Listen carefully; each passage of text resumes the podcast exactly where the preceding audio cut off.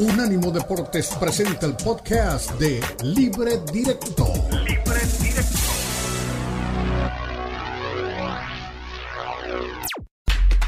Unánimo Deportes presenta Libre Directo. Libre Directo. La mezcla del análisis de los expertos del fútbol mexicano, el fútbol europeo y los desarrollos más relevantes del deporte a nivel mundial, brindando un debate oportuno y animado con Ricardo Mayorga, Fernando Ceballos y Elizabeth Patiño. Esto es Libre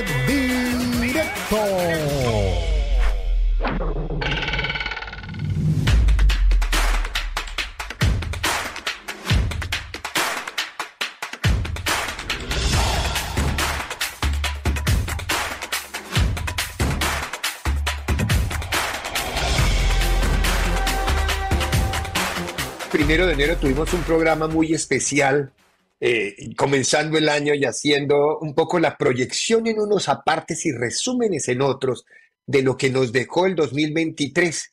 Pero ya hoy aquí con todo el grupo nuevamente en vivo, todos los espacios, todos los segmentos, no pensando tanto en el archivo, sino pensando en el presente y en el futuro, tendríamos que hacer una proyección del 2024. ¿Cuáles son los propósitos para el 2024 deportivos y futboleros? Más futboleros que deportivos, los de los otros deportes, nuestros compañeros en otras áreas, quizá con mayor conocimiento se encarguen de esa película. En lo futbolero habría que comenzar por empujar hacia la selección mexicana. ¿Cuáles son los propósitos de la selección mexicana en el 2024?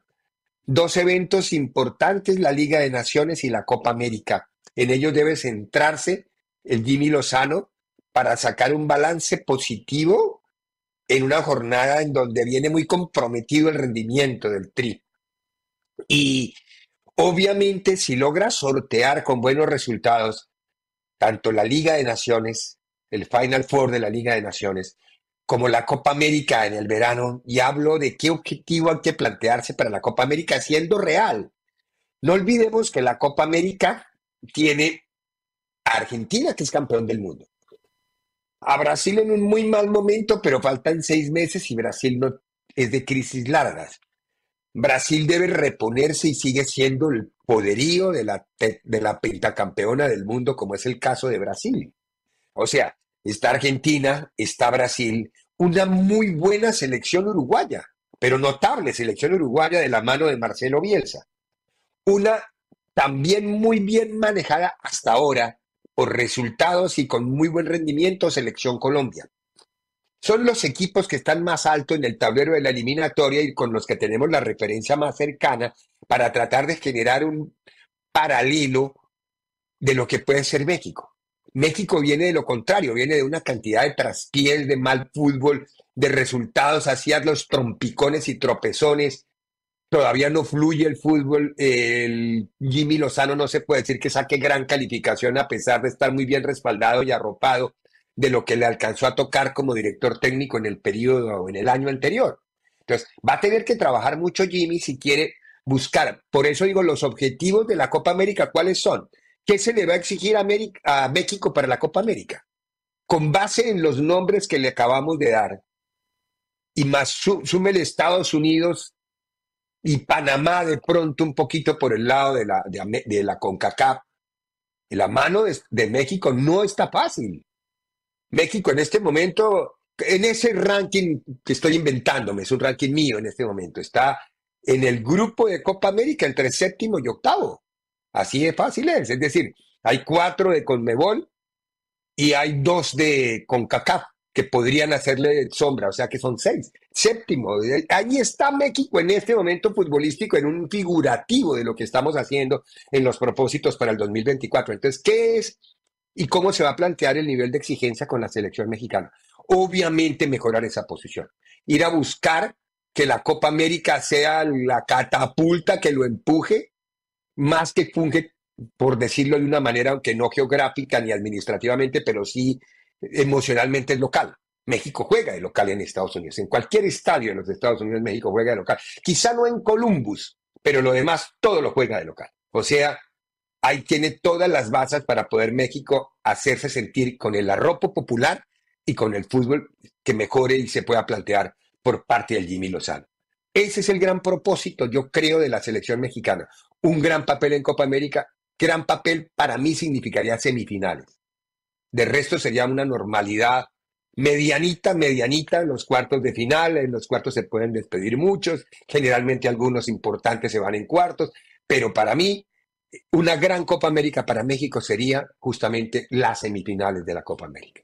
Ese sería el gran objetivo. Eso lo volvería a poner dentro de la vidriera del fútbol del continente ya con pretensiones mayores. Eso es lo que hay que exigirle a México. ¿Qué exigirle a Estados Unidos? Algo similar, porque Estados Unidos y quizá tiene un poquito más de basas a favor en el, en el plano futbolístico, pero también Estados Unidos juega como local, bueno, si es que va a jugar como local, porque llena más estadios México que Estados Unidos en, en territorio americano en el marco de la Copa América. Pero tienen los dos mismos objetivos, Liga de Naciones en el Final Four y la Copa América en el próximo verano. Ahí va a venir la calificación clave tanto para México como para Estados Unidos. Y por ahí pasan los pronósticos y pasan las propuestas y pasan las necesidades y pasan lo que se, los propósitos del 2024. Esos deben ser la Liga de Naciones y la Copa América en cuanto a lo futbolístico. Los demás, cada uno va a ir tocando la puerta y va a ir acercándose. Suramérica no tiene eliminatorias sino hasta septiembre.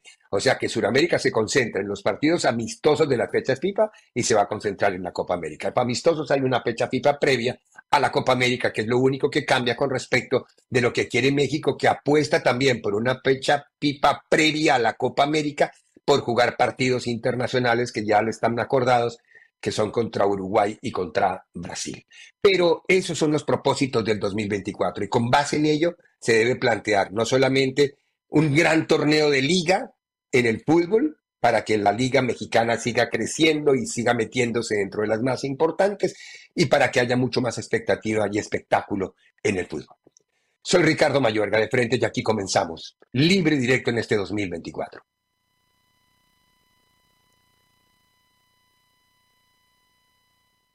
Muy bien, con, con, este editorial estamos dándole la bienvenida al 2024 periodístico ya en vivo y en directo con todos nuestros compañeros. Eh, el planteamiento de los propósitos y el planteamiento de las realidades.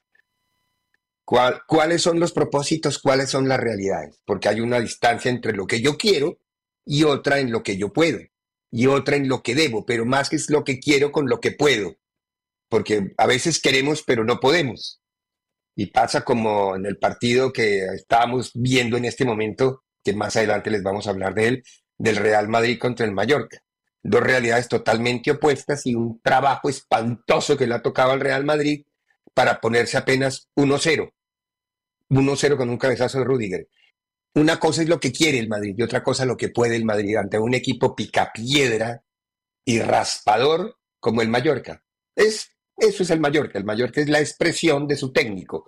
¿Qué es el Vasco Aguirre como técnico? Eso. Mire que con Monterrey, un equipo que tenía todas las galas del mundo, el Vasco no pudo, porque no es lo de él. Lo de él es esto que está haciendo con un gran trabajo con el Mallorca. Es que es, los, hay técnicos que se identifican con un tipo de fútbol que es el que manejan y el que les da resultados. Y ese es el de raspar, raspar, raspar, pegar, robar, y apostar por una contra y ahora sin Murici el Vasco, bueno, ese es otro cuento, pero vamos a ir más adelante con el tema. No sé si ya está nuestra compañera Eli Patiño, entonces una vez esté doña Eli la quería saludar para los propósitos de este 2024. Habíamos planteado, Eli querida, un México en el 2024 con una gran Liga de Naciones y un México en el 2024 semifinales de Copa América sería notable, ¿verdad? Ese creo que sería un balance lindo para la mitad de año, empezar a pensar en el 2026. ¿Cómo estás, querida Eli? Buena tarde. Hola Ricardo, qué gusto, qué gusto saludarte igualmente para toda la gente que ya está con nosotros en Libre Directo. Ya lo habíamos hecho, pero toda esta semana pues seguir deseando que tengan un extraordinario 2024, que todos sus deseos se cumplan, pero pues para que se cumplan hay que trabajar por ellos, eso es una realidad, ¿no? Nada, nada cae del cielo o nada cae por casualidad, hay que trabajarlo, hay que prepararlo y así como nosotros estamos aquí con todo el buen ánimo y la buena onda para arrancar el 2024 y mira, si pasara esto para la selección mexicana sería extraordinario. La realidad me parece que es un poquito distinta de la versión que nos ha vendido Juan Carlos Rodríguez, de los propósitos que seguramente ellos pueden tener, soñar, anhelar, pero una semifinal en Copa América, conforme al rendimiento que le hemos visto a la selección mexicana, pues hoy se ve lejano. Tenemos que ver primero los partidos de Final Four, después la Copa América, obviamente dentro de esta preparación de aquí a unos cuantos meses donde la selección mexicana, pues también verlo en manera de clubes, cómo están los jugadores rindiendo, cuál es el seguimiento que le da Jimmy Lozano, si van a aparecer caras nuevas, si varios de ellos se van a mantener en ese nivel o puede haber un bajón de juego, Ricardo, y esto también pues sin duda podría perjudicar al plan que tenga Jimmy Lozano. Entonces, pues soñar podemos todos y pedir y decretar pero de ahí a que se haga realidad, pues hay que trabajar por ello y también hay que aterrizar un poco los pies sobre la tierra. Me parece bien que los objetivos claros. Coincides conmigo en que, ya se hace un instante el balance, la realidad de México en este momento con respecto del continente completo está como en el séptimo lugar. Porque hay los cuatro grandes, bueno, no grandes. Está para mí Argentina, Brasil, Uruguay, Colombia, en este momento, por el presente. Y pueden aparecer otros muy buenos en el sur, pero digo, esos cuatro. Estados Unidos y Panamá, son seis. Eh, para mí, México yéndole bien, bien y ahí en ese lotecito pegadito a Panamá.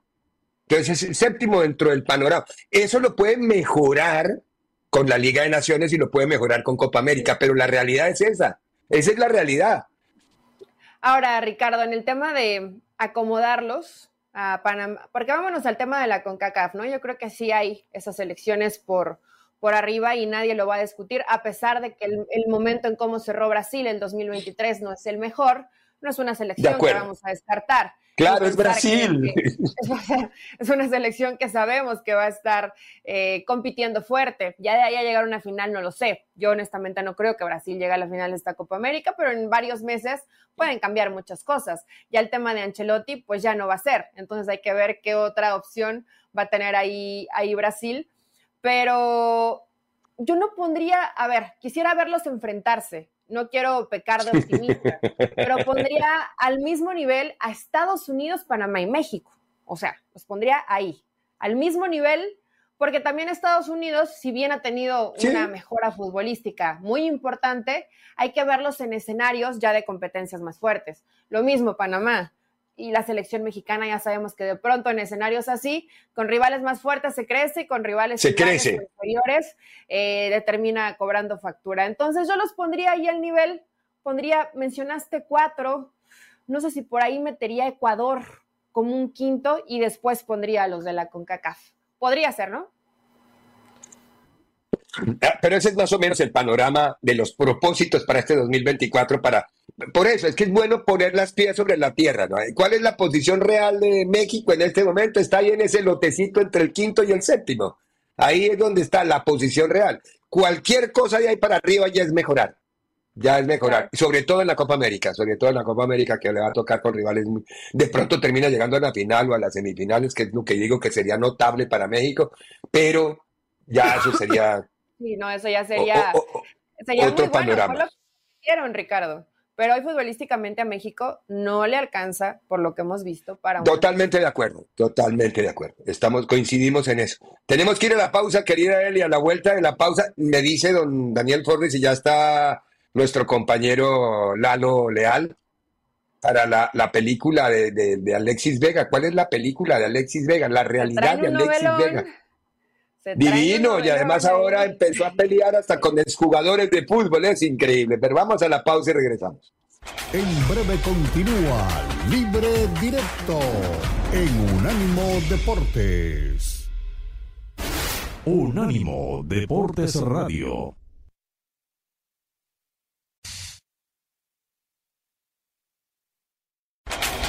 Continúa Libre Directo en Unánimo Deportes.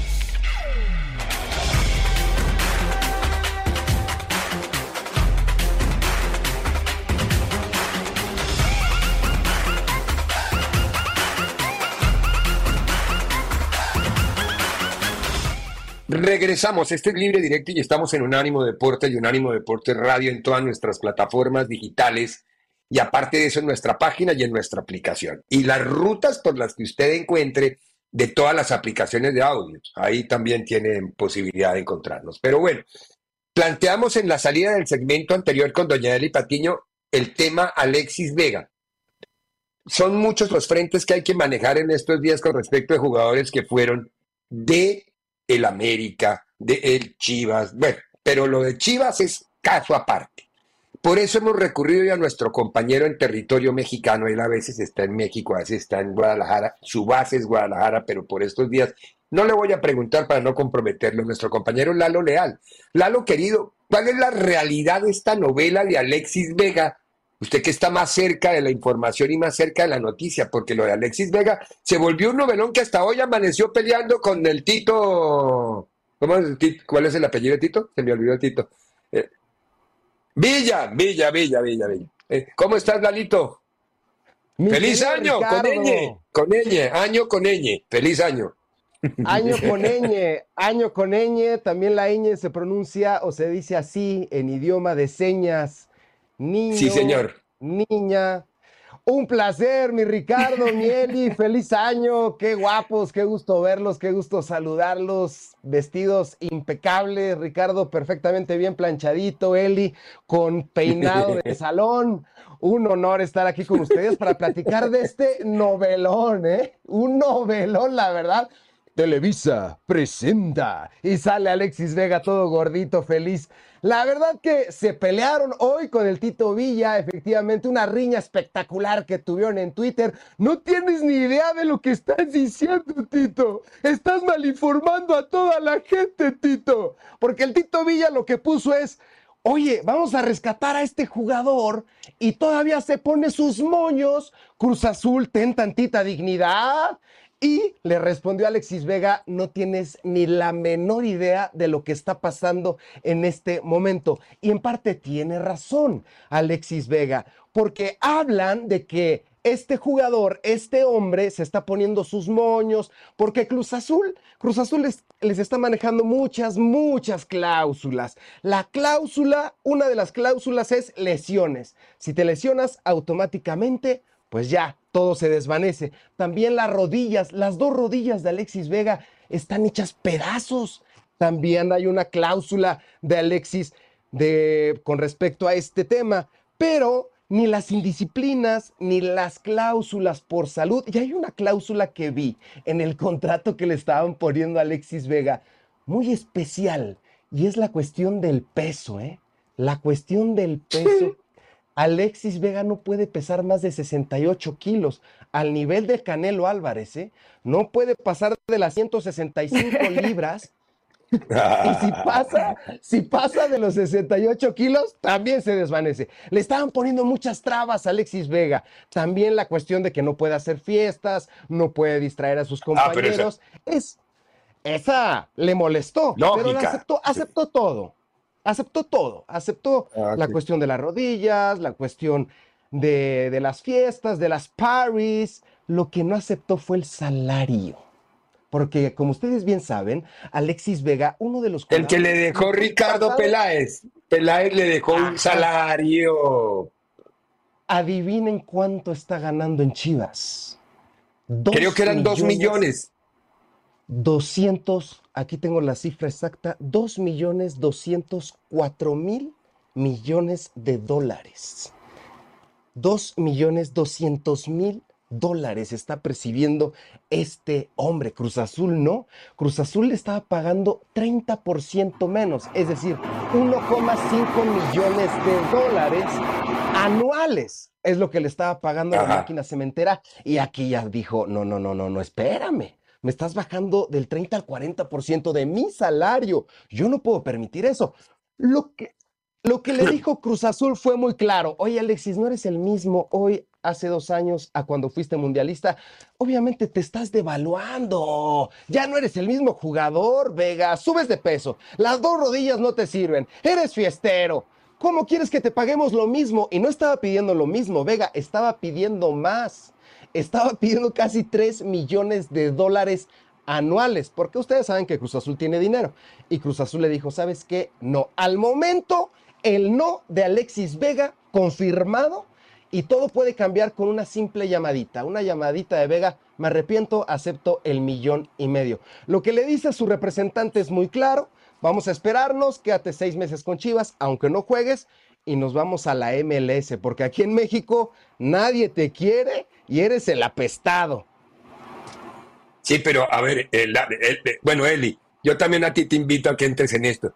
¿Tú piensas que la MLS no está al tanto de ese tema? La MLS también debe estar mirando desde la, desde la barrera a ver cómo es el tema. Yo si fuera de la MLS, no le doy opción. de lo gordito, de lo fiestero, em, de todo lo que implica Alexis Vega, del salario irreal que ganaba en Chivas, porque definitivamente, y yo sé que aquí a lo mejor no somos quien para decir lo vale o no lo vale, pero al menos en la cancha no lo demostró, ¿no? No pudo, no quiso, se lesionó, etcétera. O sea, todas las variantes que él quiera mencionar. Ahora, eh, Lalo, yo creo que lo más grave es saber que físicamente Alexis Vega, no por, lo, no por el sobrepeso, sino por el tema de las rodillas, su nivel no va a poder estar al 100%, ¿por qué de pronto esperar al que el jugador del sí? O sea, tan está mal Vega de no aprovechar la oportunidad, pero no sé si está peor Cruz, Cruz, Azul o cualquier club que se interese en saber que es un jugador de media vida, de media pila y aún así invertir dinero, el que sea, 10 pesos, 20 pesos, millones de dólares. Esas rodillas de Alexis Vega no se van a recuperar y va a ser un jugador que no te va a poder jugar un partido completo te va a jugar tiempitos, como lo llevó Chivas al final. ¿Vale la pena hacer esa inversión? Cualquier institución, Cruz Azul o un equipo de la MLS. Yo, digo que no, yo digo que no, yo digo que no, pero es que aquí no juega solo, aquí no hay dos solo, solamente dos elementos, creo yo, Lalo, corrígeme si estoy equivocado, que son Cruz Azul y Vega. Están los mercachibles intermediarios que son los que quieren la plata, los representantes de Vega, el, que yo no sé, yo no sé si en Cruz Azul hay alguno que también quiera comisionar por la compra, por la venta, porque todo el mundo comisiona en Cruz Azul.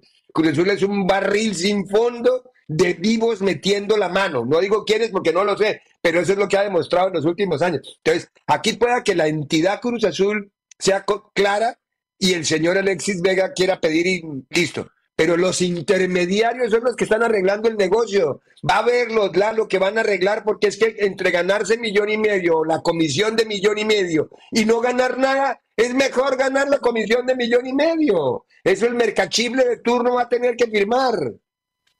Sí, exactamente. Todas las partes se quieren llevar su billete. El Cruz Azul, las Chivas, Alexis Vega con un gran salario para proteger también su futuro. Todas las partes se quieren llevar su dinerito. Aquí, el que sale perdiendo, no sé quién sea. Yo creo que las Chivas, porque confiaron en Vega, le ofrecieron un contrato multimillonario, casi al mismo nivel de Guiñac, al mismo nivel de Francisco Guillermo Ochoa, el que tenía con las Águilas del América, uno de los top 5 mejor pagados de toda la competencia, y fracasó. Y no solamente fracasó, sino arrastró también a sus compañeros a este fracaso. Yo estoy de acuerdo en esta inversión, sí, porque alejas a Alexis Vega, lo alejas de Chivas, lo quitas de Chivas, lo pones en Cruz Azul, le ofreces una nueva oportunidad en la máquina cementera para crecer. De acuerdo también en parte con lo que dice Eli, no le puedes invertir a un jugador que tiene las rodillas deshechas, un jugador que te ha demostrado mucha indisciplina, pero ese jugador curiosamente era el más talentoso hace un par de años de todo México y la eterna promesa de todo México. Algo de Alexis Vega todavía yace en su cuerpo, todavía está en él. Entonces yo estoy a favor de esta contratación de la máquina cementera y también que Alexis Vega sea un poquito flexible, que no quiera ganar lo mismo Eli Ricardo, que no quiera ganar lo mismo que en Chivas, pero que perciba que te gusta, que le quiten 200 mil dólares, que perciba dos milloncitos al año, vamos a probar por él. Al final lo, tienen que, que negociar. Pero ¿en qué crees que termina esta novela? Porque le contestó a Tito Villa, luego de ahí ya se metió otro, otra persona que se llama Fernando, que no sé si es reportero, periodista, influencer, no sé muy bien, pero que dijo, no, acá la bronca es conmigo, o sea, él quería pelearse con Vega, porque decía que esta información eh, lo dice tal cual Alexis Vega, nada que ver con lo que ustedes están eh, publicando o lo que se está haciendo a través de, de redes sociales. ¿En qué crees que termina la historia de, Alexis Vega? ¿Se va a bajar? ¿Va a negociar? ¿O se va a esperar? Porque al final hoy puede hacer lo que él quiera. Ya él es libre. No tiene, no, no, no, tiene, digamos, tal vez la necesidad de bajar demasiado su sueldo, porque habrá muchos que piensan como tú. Alexis Vega hace un par de años era el mejor jugador, puede que todavía le quede cuerda. Sí, efectivamente, de acuerdo, de acuerdo. ¿Qué va a pasar con esta gran novela? Porque también el representante muy inteligente comentó que de Turquía lo están buscando Alexis Vega para que el Cruz Azul se apresurara. No, no, sí, sí, sí, no, no se lo lleven a Turquía, no, no, no, no. Y pagara. Y no, es puro choro. De Turquía no lo están buscando, ni conocen a Alexis Vega, ni se va a ir a Turquía. Lo dices de forma perfecta. En seis meses acaba su contrato en Guadalajara, se iría gratis y ahora puede negociar con el que él guste, la MLS, Turquía o cualquier equipo del fútbol mexicano. Yo creo que va a terminar esta gran novela. Ah, ¿en qué va a terminar? Yo creo que va a terminar en Cruz Azul, va a ceder me la juego, va a ceder por Cruz Azul, porque la oferta que le está haciendo Cruz Azul no se la está haciendo nadie, ni siquiera los equipos regios. ¿eh? En Monterrey no lo quieren. Alexis Vega, por su pasado que tiene también. Entonces, o se, o se va a Cruz Azul, o simplemente deja pasar los seis meses. Ricardo Eli va a dejar pasar los seis meses, se queda en Chivas sin jugar, probablemente, y ya libre para irse a la Major cobrando y se va a la Major League Soccer y si va a percibir sus dos millones al ser un jugador franquicia. Sí, lo que no sé es si la, insisto, si la Major League Soccer está interesada en él. Yo no he oído nada aquí de la Major League Soccer interesada, pero uno son tantos equipos que de pronto un equipo que por ahí de, esos que no suene tanto termina por pensando en el mercado mexicano, el gringo alto y ojiazul dice, vamos a captar al público mexicano, traigámosle a este personaje. Pero si se trata de, directivos inteligentes que consultan, yo no le veo mercado a Alexis Vega aquí. Es que ni a Turquía, porque sería para que vendiera alfombras, ¿no? Lo único que, que pasa con Turquía. sí, o hiciera cafés o algo así. Yo creo que en la Major League Soccer sí tiene entrada, sí tiene cabida. Si llegó el petardo, este jugador que no sirve para nada, de Pizarro, al Inter de Miami. Pero Pizarro tenía muy buen marketing. Pizarro, eh, totalmente de acuerdo, era un petardo, pero tenía buen marketing. Pizarro era vendible. y le petardo, tampoco era petardo, Pizarro. No era el jugador pues que decían que es, pero no es un mal jugador, me parece. Pero es mejor Vega que Pizarro. Cien veces, claro. Ay, Lalo, no sé. No sé, es que tú le tienes mucha fe a Vega. Para mí, Vega no va a dar mucho más de lo que ya le hemos visto. Espero equivocarme. Ya dio lo que tenía que dar, ¿no? O sea, es muy joven. Alexis, 25 años solamente. Entonces, ¿de cuántos años jugaba en Toluca? ¿De 14? 18, 19. Ajá. Debutó mm. chiquito. Tiene Debutó jovencito. tiene 26 recién cumplidos. Ah, bueno, ah, no, 33 son los minutos que llevamos, ya, ok, no, no, no son los años de, de Vega, como nos dice el productor en el oído. 33, eso así me decía mi doctor, diga 33 para ver si respiraba bien. Oiga, Lalo, ha sido una maravilla contar con usted, tenerlo aquí, una visión diferente, cercana de la realidad periodística. Y aquí lo vamos a invitar más a menudo, si usted puede, para que nos ayude, nos dé una mano con todo lo que tenga en ese entorno directo desde el fútbol mexicano. Le mandamos un abrazo, Lalo, querido, y vamos a nosotros regresamos de la pausa y vamos a hablar de la liga, porque la liga española ayer tuvo partidos, hoy tuvo partidos, ya les puedo decir que ganó el Real Madrid con un gol de Rudiger 1-0 ante, ante eh, un equipo que, como les dije en el comienzo, es la expresión del Vasco Aguirre. Eso es, no se puede pedir otra cosa a un equipo del Vasco. Raspador y picapiedra. Le dieron uno como Monterrey y ahí se notó, no, es para manejar carros Jeep del año 48 y los pone a funcionar. Le dan un Ferrari y lo estrella. Pero bueno, vamos a la pausa y hablamos de la liga. Tenemos dos invitados y ya tenemos a Baraja, tenemos a Imanol, que cada uno ganó sus partidos de ayer y ahora les contamos cómo es la historia. Pausa y volvemos. En breve continúa Libre Directo en Unánimo Deportes. Unánimo Deportes Radio. Continúa Libre Directo en Unánimo Deportes.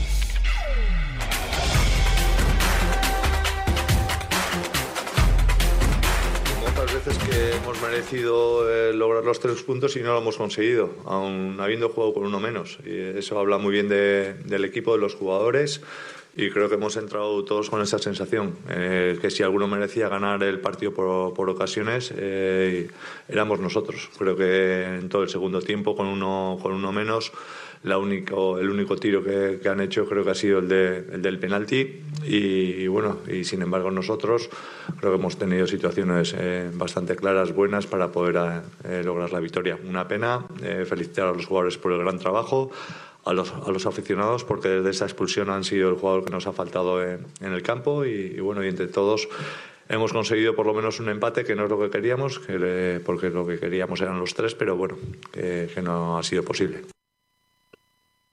Ah, bueno, le tengo mucho respeto a Imanol y a los rendimientos que hay, el fútbol que exhibe la Real Sociedad, pero a ver, yo vi el partido. Yo vi el partido y empataron, Imanol empató y empató la Real en el 96. Eh, estuvo el Alavés arriba mucho rato. es cierto que perdió temprano a Remiro en la Real Sociedad, pero no encontraba el gol. No lo encontré. Yo pensé que lo iban a vacunar ya. Sí, yo, yo pensé que iban a, vacunarle cuando al final apareció el gol, dije, ah, el 1-1, pero él, reclama que mereció más. Fue el tema de fin de año, ¿te acuerdas? ¿Cómo competir con uno primero? si se puede o no se puede. La realidad es que a la Real Sociedad le costó muchísimo trabajo. Eh, creo que la lectura de juego no se tiene tan clara, pero me imagino la frustración, quedarte con un hombre menos temprano, remar contra corriente. La realidad es que tuviste poca claridad generaste muy poco y te termina para mí alcanzando para un empate. O sea, el resultado, si lo vemos desde cómo se desarrolló el partido, no es malo. Es buenísimo. buenísimo. Pues definitivamente no, no le ayuda demasiado este resultado, ¿no? En este momento se siguen jugando partidos, ya mencionabas y vamos a hablar ahorita del partido del Real Madrid, pero pues siguen ahí los, los mismos de siempre. Era un partido importantísimo para que la Real Sociedad sumara de tres y dejara por lo menos o acortara con el cuarto, por ahí está Villarreal, me parece en quinto, sexto, entonces sí se, se rezagó un poquito perdiendo dos puntos. En casa, bueno. El otro partido buenísimo de ayer fue el, en Valencia contra el Villarreal. El Valencia ahora lo dirige Rubén Baraja, Villarreal ahora lo dirige Marcelino García Toral. Ganó un Valencia que hacía mucho rato no lo veía así. Un Valencia del, del comienzo hasta el final dominó el partido.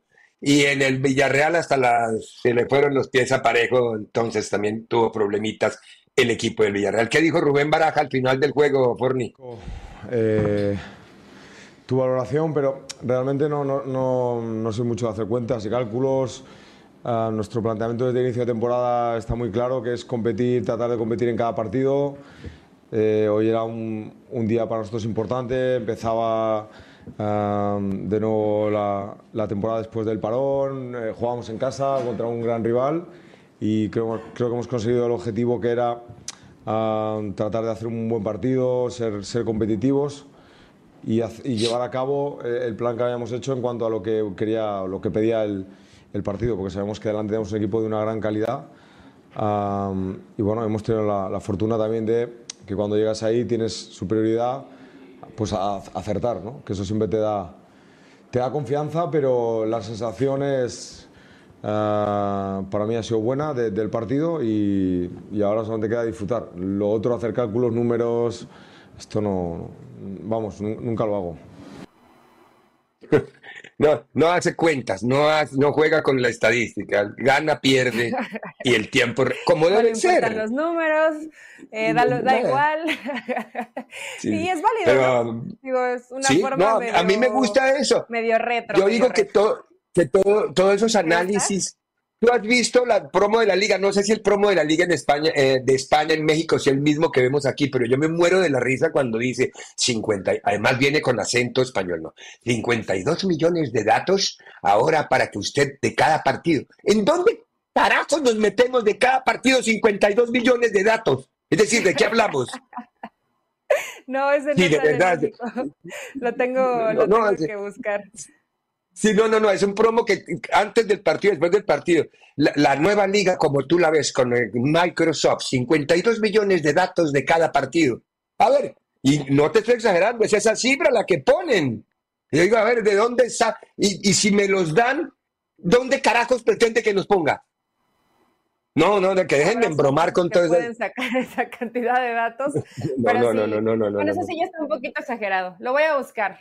Porque suena bien. Búscalo, porque es que si no, si no lo encuentras, yo lo grabo aquí, te lo mando porque es para morirse de la risa. Es decir, eso no es un promo a favor de la liga, sino contra la liga. Es decir, ¿quién carajo se va a poner a mirar en eso? Pero bueno, no importa. A ver, antes de que vayamos a la pausa, mañana juega el Barcelona contra Las Palmas. ¿Qué dijo hace un ratito Xavi Hernández, Forni? No, yo con los que tengo, pues ya tengo que, que lidiar, ¿no? Al final Ahora mismo no estamos para, pensar en, este tipo de fichajes.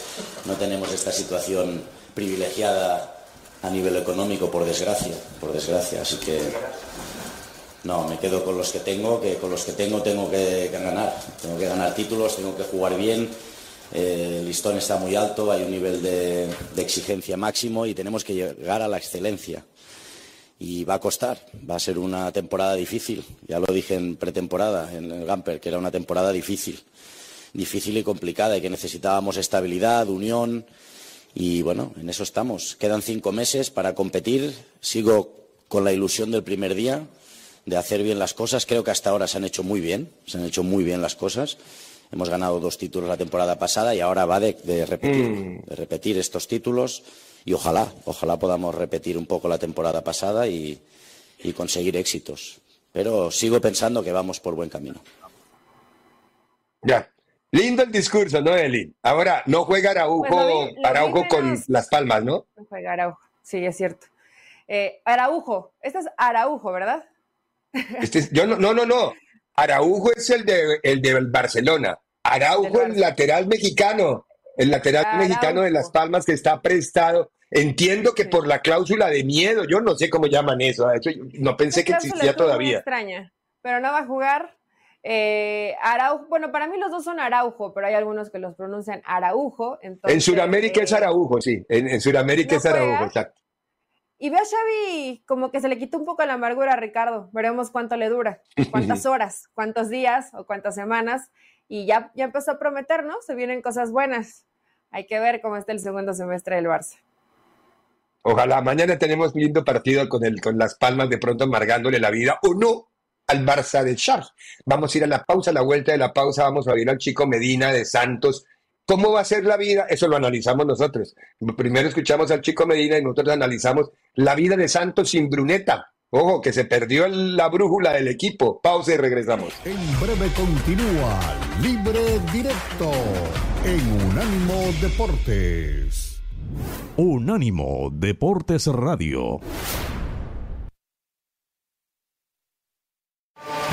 Escúchanos 24-7 en las plataformas de TuneIn, iHeartRadio y Odyssey. A-U-D-A-C-Y. Odyssey.com.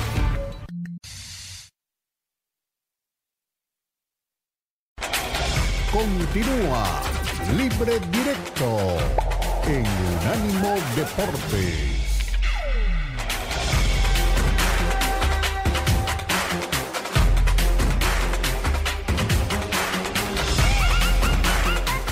Eh, a, iniciar este nuevo torneo.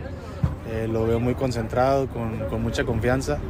También es un grupo muy unido. Creo que a lo largo de la pretemporada eh, hemos demostrado que, que estamos preparados para el inicio del torneo. En lo particular, digo, ¿cómo te has sentido, sobre todo en estos partidos de preparación que tuvo el equipo en TS? Sí, me he sentido bien. Eh, pues como, como bien lo dices, es una pretemporada. Yo creo que eh, vamos empezando, vamos de menos a más. Eh, físicamente ya me estoy sintiendo mucho mejor y con, con, mucha confianza, ya preparado para, para, iniciar. ¿En qué fase se encuentra el equipo, Diego, en estos momentos? Yo creo que ya estamos en, los, en la fase final. Yo creo que en la fase final de la pretemporada ya, ya preparados, preparando detalles, los últimos detalles ya para pues, para iniciar y para estar bien físicamente y, tácticamente también. ¿Qué se busca en estos partidos? Son partidos de alta exigencia, yo creo que ya son partidos que te preparan ya para, para el inicio del torneo, eh, para medirte bien, para saber ya, ya cómo, cómo vas al inicio del torneo.